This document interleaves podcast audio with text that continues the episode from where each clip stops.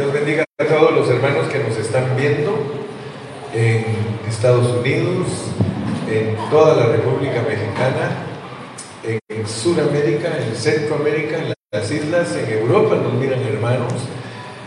Eh, gracias por estar con nosotros. Estamos estudiando el libro de números y Dios nos está revelando cosas maravillosas. El libro de números nos enseña que la iglesia es un ejército y Dios quiere que entendamos porque a medida que nos vayamos metiendo en la palabra, vamos a poder descubrir cosas que son muy importantes para nosotros. Entonces, podríamos eh, volver a repetir la pregunta, ¿cuál es el pensamiento central del libro de números? Bueno, en este libro Cristo es revelado como, primero, el significado de la vida del pueblo de Dios. Nosotros podemos ver el caso de los israelitas, que cuando ellos salieron de Egipto, ellos eh, eran aproximadamente dos millones y medio de personas. Aquí, si ustedes ven en el versículo, en el capítulo 1 y el versículo, ahorita les digo, está el número de, personas que salieron de Egipto. Está en el capítulo 2 y versículo 32. Dice, estos son los contados de los hijos de Israel según las casas de sus padres, todos los contados por campamentos, por sus ejércitos, 603.550.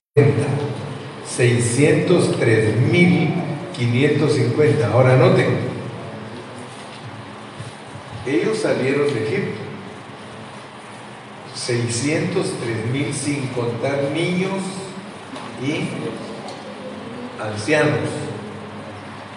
Quiere decir que ellos se multiplicaron porque ¿cuántas personas entraron a Egipto? 70. 70 personas entraron a Egipto y pasados 430 años eran 2 millones y medio. Quiere decir que en medio de Egipto creció un pueblo que se llamaban los israelitas. Les tomó 400 años para multiplicarse a 2 millones y medio. Y ellos no van a creer ustedes que, que salieron de ahí pobrecitos. ¿Cómo creen que salieron ellos? Riquísimos. Dice que hasta le fueron a pedir a los egipcios joyas y Dios los tenía turbados a los egipcios que hasta se deshicieron de sus riquezas y le dieron y dice que el pueblo salió. Ahora, ¿qué significa eso? Quiere decir que la iglesia, hermano, nosotros no somos gente pobre.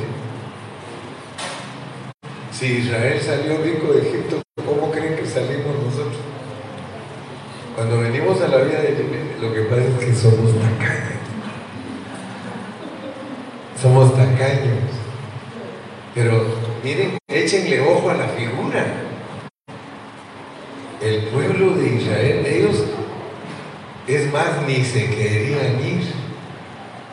O sea que nosotros no queríamos venir a la iglesia.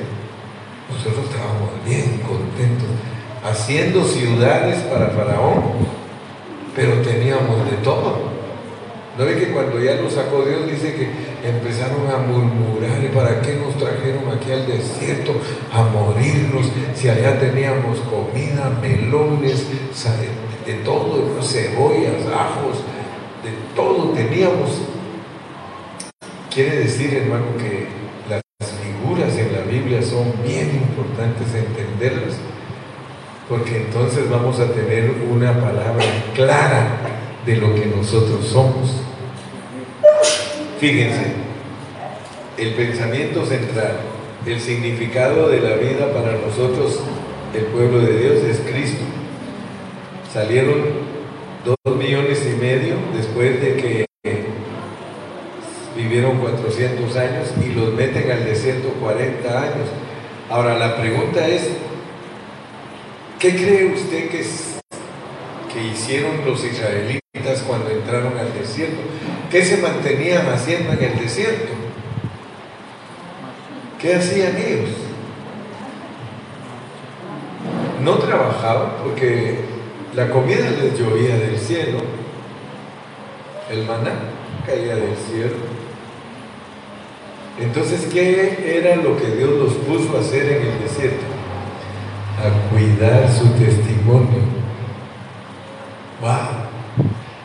Fíjense que nosotros somos ese pueblo que tiene que cuidar el tabernáculo del testimonio. ¿Se pueden imaginar ustedes a Israel durante 40 años, día tras día, día tras día, cuidando el tabernáculo? Eso era todo lo que hacían. Yo les pregunto a ustedes, mis queridísimos hermanos, ¿ustedes cuidan el testimonio de Dios día tras día de la manera diligente que lo hacía el pueblo de Israel? Ellos ahí estaban, todo y era un deleite para ellos, porque para todos los levitas era un deleite cuidar la casa de Dios. 40 años. Y esa arca, ese tabernáculo, era el significado de vida de ellos. Para ellos no había ninguna otra cosa más que el tabernáculo. Usted le preguntaba a un israelita, ¿y tú qué haces? No, pues todos los días me reúno alrededor del tabernáculo. Todos los días estamos esperando que se mueva la nube, todos los días estamos entrando a una experiencia nueva, etcétera, etcétera. Entonces, el testimonio de Dios era lo que le daba sentido a la vida de ellos. Hermanos, créanme, es lo que debe de dar sentido a nosotros. Solo Cristo le da sentido a nuestra vida. Solo Cristo le da sentido a nuestra vida, hermanos. Deberíamos de decir, wow. Sí, wow. Sin esas dos cosas, sin el arca y el tabernáculo, la vida de los israelitas no tenía ningún sentido. Por eso los metió al desierto y ahí les enseñó lo que de verdad tiene sentido, su presencia es lo único que tiene sentido. Entonces este Cristo era el, era el testimonio de Dios y ambos, el tabernáculo y el arca, se llamaban el testimonio de Dios. Puesto que el arca tipifica a Cristo, el significado de la vida de los israelitas era cuidar a Cristo. Ellos nos enseñaron a cuidar a Cristo, hermanos. Dice Pablo que todos los israelitas bebieron de la misma bebida y todos participaron del maná y que la roca que los seguía era Cristo. ¡Wow! Entonces, debido a que dentro del arca estaban las tablas por eso se llamaba el arca del testimonio, porque el testimonio era la ley. La ley es el testimonio de Dios. Por eso la ley es Cristo. Si ustedes ven, adentro del arca, allí estaban las tablas de la ley y eso hacía que se llamara el arca del testimonio. Nunca se les olvide que Cristo es la ley. Él es la ley. La ley nos muestra la clase de Dios que nosotros tenemos. La ley es como un retrato de lo que Dios es y tipifica a Cristo. Cristo no solo era el significado de la vida del pueblo de Dios, sino que era su centro, su centro. Entonces, tercero, si prestamos atención a la manera en que acampaban las doce tribus, allí en el desierto veremos que el arca que contenía las tablas de la ley era el centro y alrededor de ella acampaban. Así que el pueblo de Israel había tomado a Cristo como su significado de vida, como su testimonio y como su centro. Y eso nos muestra que actualmente hoy en la vida de la iglesia todos nosotros debemos de tomar a Cristo como nuestro centro. Él es el centro de nuestra reunión, Él es el centro de nuestra vida, Él es el centro de nuestra familia. Amén. Gloria a Dios. Si ellos abandonaban el arca, su vida no tenía ningún significado. Para el pueblo de Israel, sin el arca y sin el tabernáculo, eran nada. Ellos no, eran nada. Si, si, Dios les hubiera quitado ese tabernáculo, ellos eran un, un pueblo con tribus, pero sin nada. Entonces,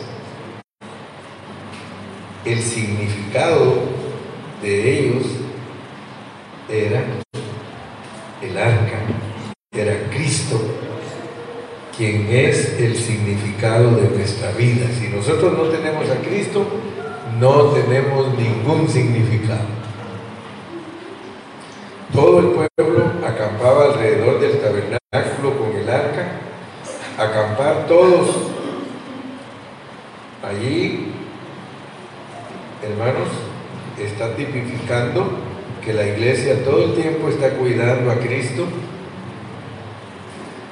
y la razón por la cual los puso 40 años era para demostrar que eso era pasajero.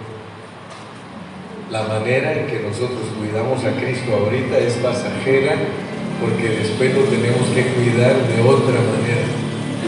Amén. Al entender este cuadro, fíjense que si nosotros entendemos este cuadro, nosotros entendemos lo que, sucede cuando la, la iglesia vive esa realidad. Solo imagínense, no sé si se están imaginando lo que es vivir esa realidad que estamos hablando. Que cuando la iglesia viva esta realidad, wow, ¿qué va a pasar? Lo que pasó con ellos, sus enemigos huían, cuando oían que Israel venía caminando con el arca, todos temblaban. Los pueblos temblaban, decían, allí viene, y peor que les, decían, y allá Jericó botó los muros, y allá venció a Og y a Magog, y aquí hizo esto, y aquí hizo el otro, y entonces todos miedosos. ¿Por qué? Porque Dios estaba con ellos. Si quieren, leamos ahí mismo en, en número 10, 33 al 36. Número 10.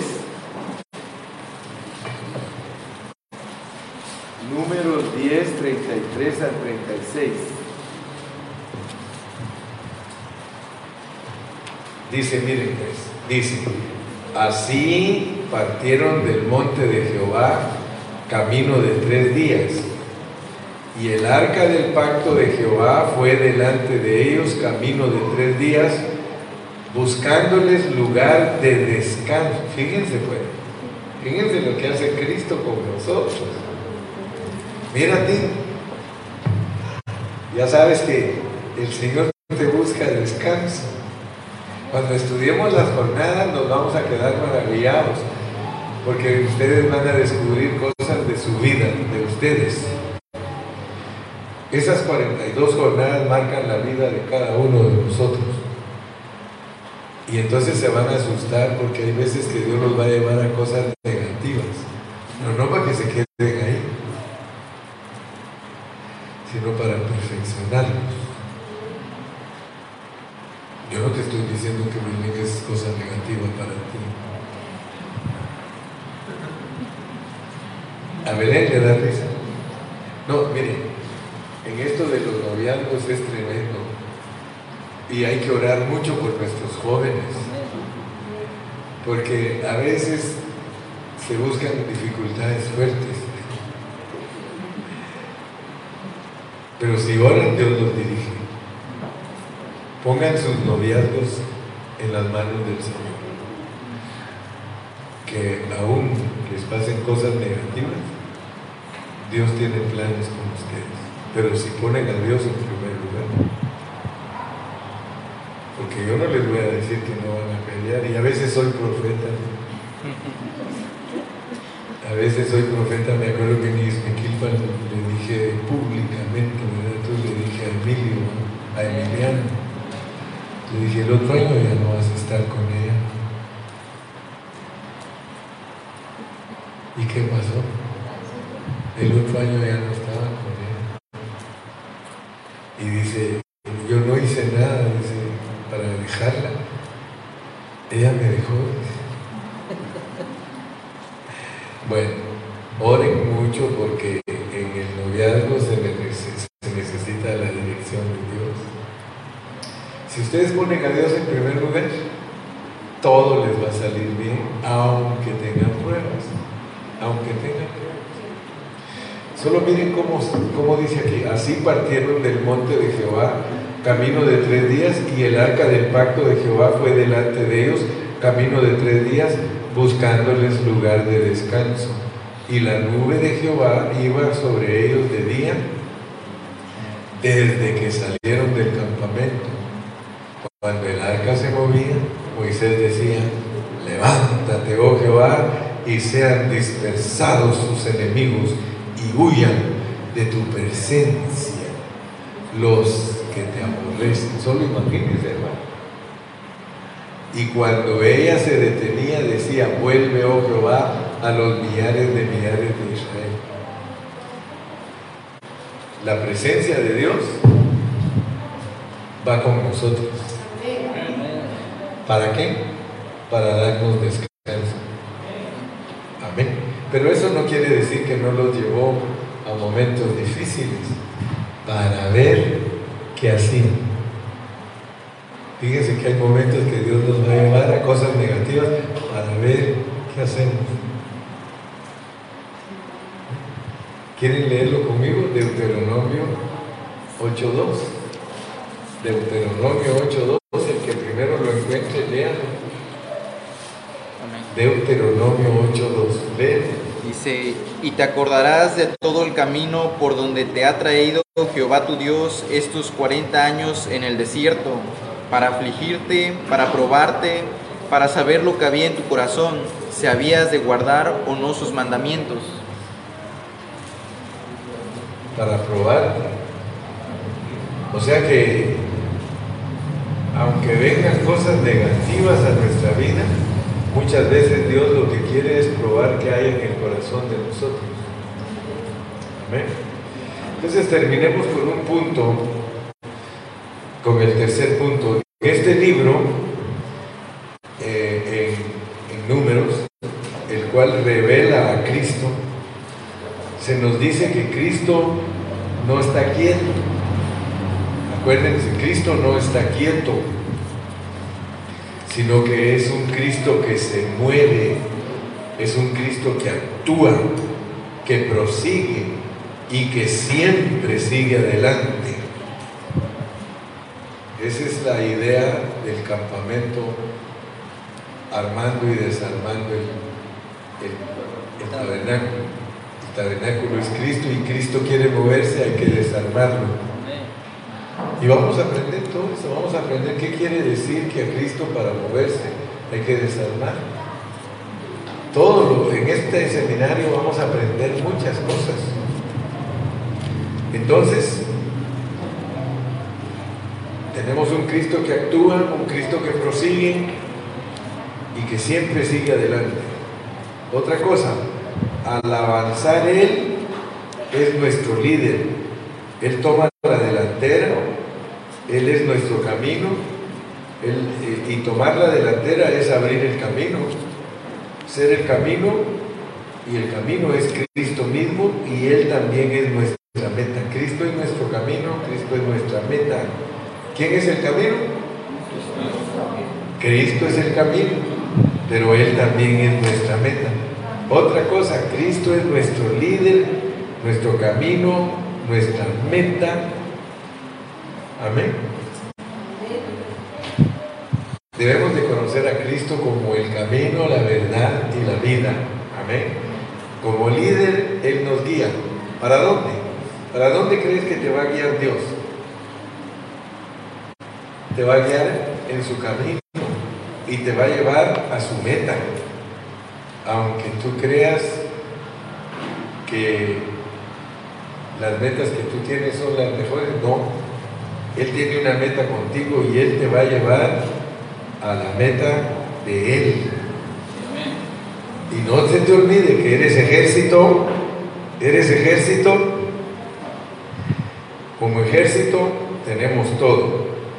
En el Nuevo Testamento está todo, todo lo que Dios quiere de nosotros, pero no está en detalle como está aquí. En el Nuevo Testamento Dios nos pide todo lo que tenemos que hacer, pero no está en detalle Aquí están los detalles en el Antiguo Testamento. Nosotros necesitamos, hermano, tener esta visión. Nosotros tenemos que tener esta visión.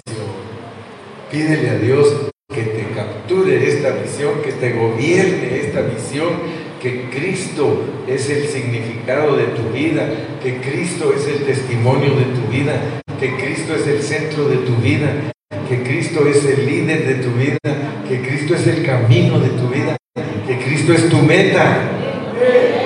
Amén. Pero ¿para qué? ¿Para qué es esto? ¿Para qué tanto? Dice mi hermano, ¿para qué tanto barullo?